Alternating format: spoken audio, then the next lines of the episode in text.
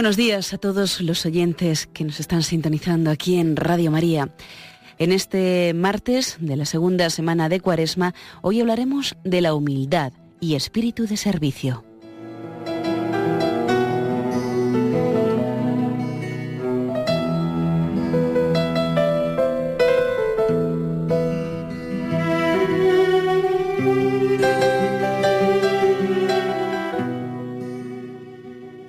En el Evangelio de la Misa de hoy, plantea el Señor con toda su cruda realidad cómo los escribas y fariseos se habían sentado en la cátedra de Moisés y preocupados solo de sí mismos, habían abandonado a quienes se les habían encomendado, a las gentes sencillas, que andaban maltratadas y abatidas como ovejas sin pastor. Ellos andan preocupados de los primeros puestos en los banquetes, de sus filacterias y franjas, de ser saludados en las plazas, de ser llamados maestros. Habían sido constituidos sal y luz para el pueblo de Israel, y dejaron al pueblo sin la sal y sin la luz. También ellos mismos se han quedado oscuras. Cambiaron la gloria de Dios por su propia gloria. Hacen todas sus obras para ser vistos por los hombres. La soberbia personal y la búsqueda de la vanagloria les habían hecho perder la humildad y el espíritu del servicio que caracteriza a quienes desean seguir al Señor. Cristo advierte a sus discípulos. Vosotros, en cambio, no queráis que os llamen maestros. El mayor entre vosotros sea vuestro servidor. Y él mismo nos señaló repetidamente el camino. Porque, ¿quién es el mayor ¿El que está a la mesa o el que sirve? ¿No es el que está a la mesa? Sin embargo, yo estoy en medio de vosotros como quien sirve.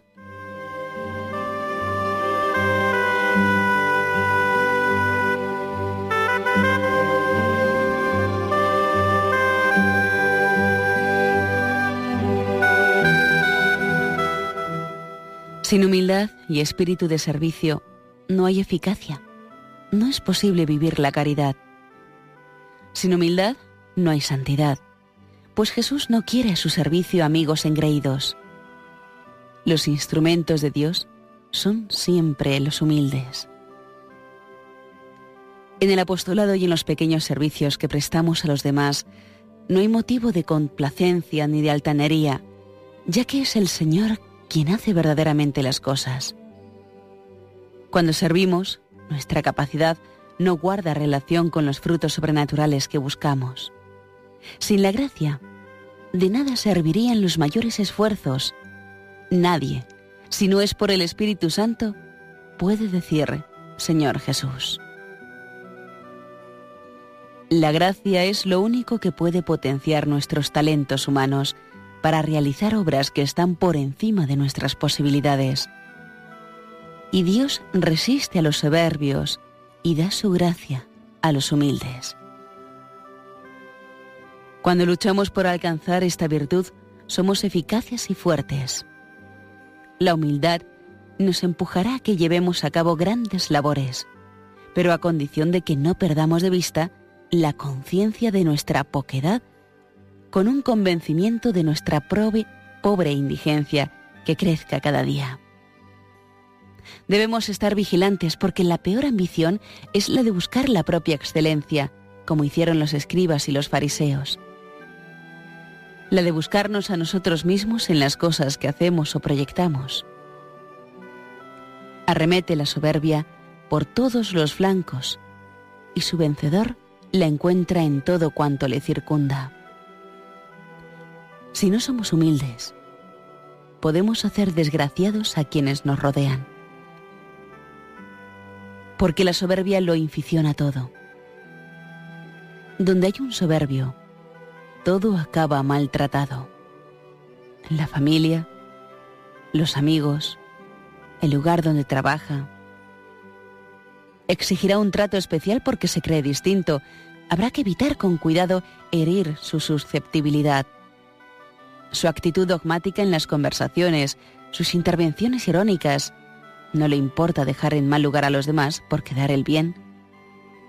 La tendencia a poner punto final a las conversaciones que surgieron con naturalidad. Todas estas son manifestaciones de algo más profundo, un gran egoísmo que se apoderó de la persona cuando ha puesto el horizonte de la vida en sí misma. Estos momentos de oración pueden servirnos para examinar en la presencia del Señor cómo es nuestro trato con los demás y si está lleno de espíritu de servicio.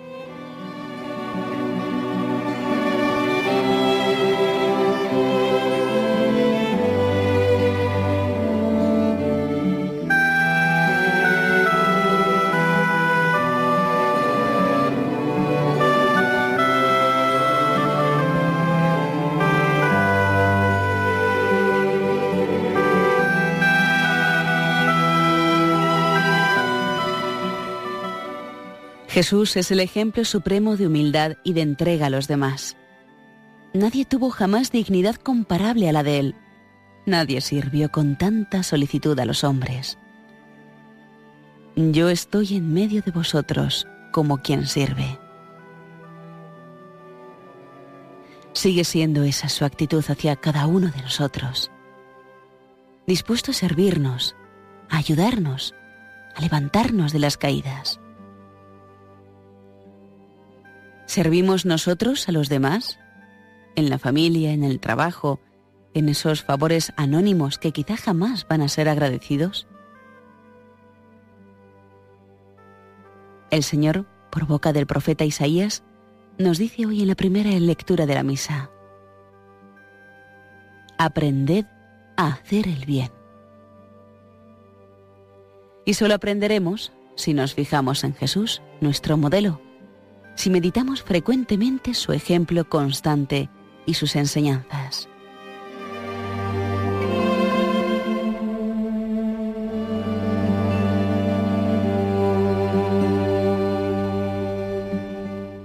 Nos dice el Señor, después de lavarles los pies a sus discípulos, Ejemplo os he dado, para que como yo he hecho con vosotros, así hagáis vosotros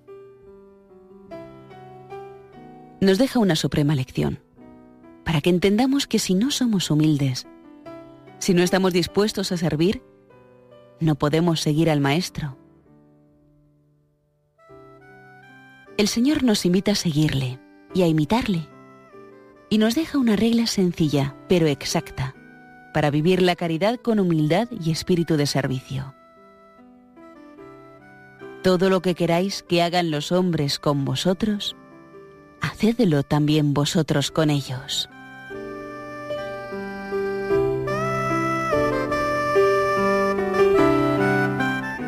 La experiencia de lo que me agrada o me molesta, de lo que me ayuda o me hace daño, es una buena norma de aquello que debo hacer o evitar en el trato con los demás.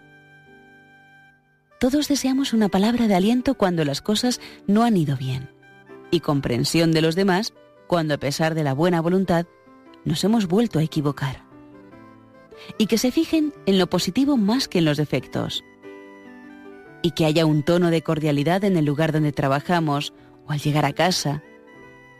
Y que se nos exige nuestro trabajo, pero de buenas maneras. Y que nadie hable mal a nuestras espaldas. Y que haya alguien que nos defienda cuando se nos critica y no estamos presentes. Y que se preocupen de verdad por nosotros cuando estamos enfermos también nos gusta que se nos haga la corrección fraterna de las cosas que hacemos mal, en vez de comentarlas con otros.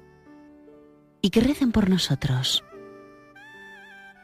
Estas son las cosas que, con humildad y espíritu de servicio, hemos de hacer por los demás.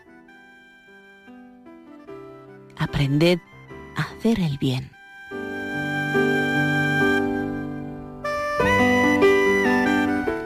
Si nos comportamos así, sigue diciendo el profeta Isaías, entonces, aunque vuestros pecados fueran como la grana, quedarán blancos como la nieve. Aunque fueren rojos como la púrpura, quedarán como la blanca lana.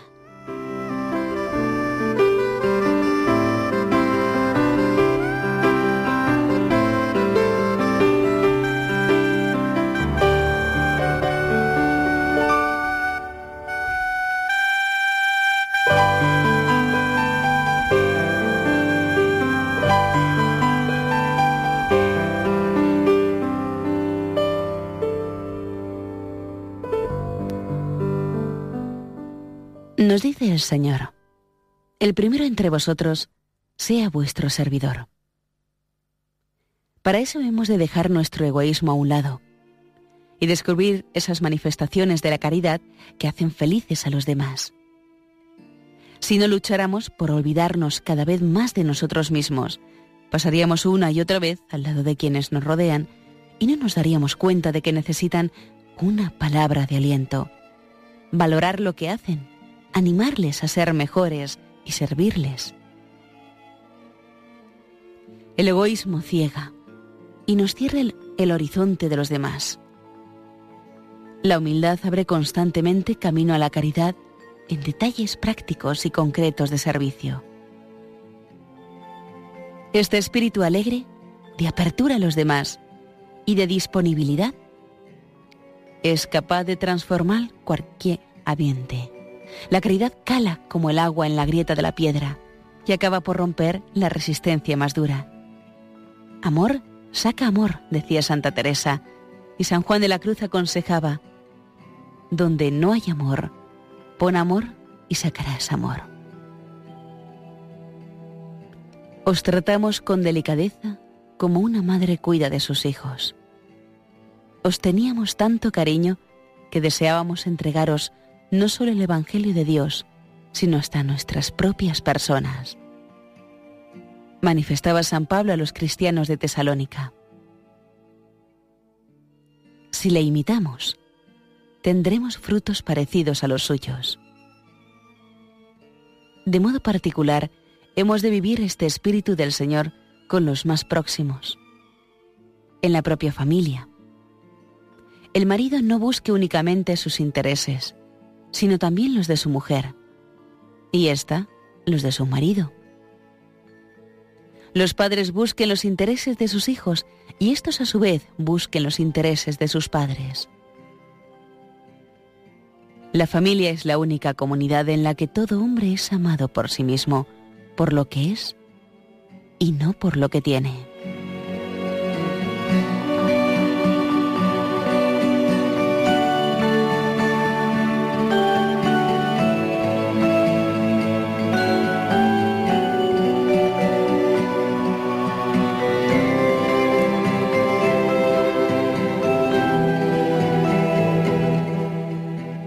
Respeto de esta norma fundamental explica, como enseña el mismo apóstol, que no se haga nada por espíritu de rivalidad o por vanagloria, sino con humildad, por amor. Y este amor que se abre a los demás hace que los miembros de la familia sean auténticos servidores de la iglesia doméstica, donde todos desean el bien y la felicidad a cada uno, donde todos y cada uno dan vida a ese amor con la premurosa búsqueda de tal bien y tal felicidad. Si actuamos así no veremos, como en tantas ocasiones sucede, la paja en el ojo ajeno sin ver la viga en el propio. Las faltas más pequeñas del otro se ven aumentadas. Las mayores faltas propias tienden a disminuirse y a justificarse. Por el contrario, la humildad nos hace reconocer en primer lugar los propios errores y las propias miserias. Estamos en condiciones entonces de ver con comprensión los defectos de los demás y de poder prestarles ayuda. También estamos en condiciones de quererlos y aceptarlos con esas deficiencias. La Virgen, Nuestra Señora, esclava del Señor, nos enseñará a entender que servir a los demás es una de las formas de encontrar la alegría en esta vida y uno de los caminos más cortos para encontrar a Jesús. Para eso, hemos de pedirle que nos haga verdaderamente humildes.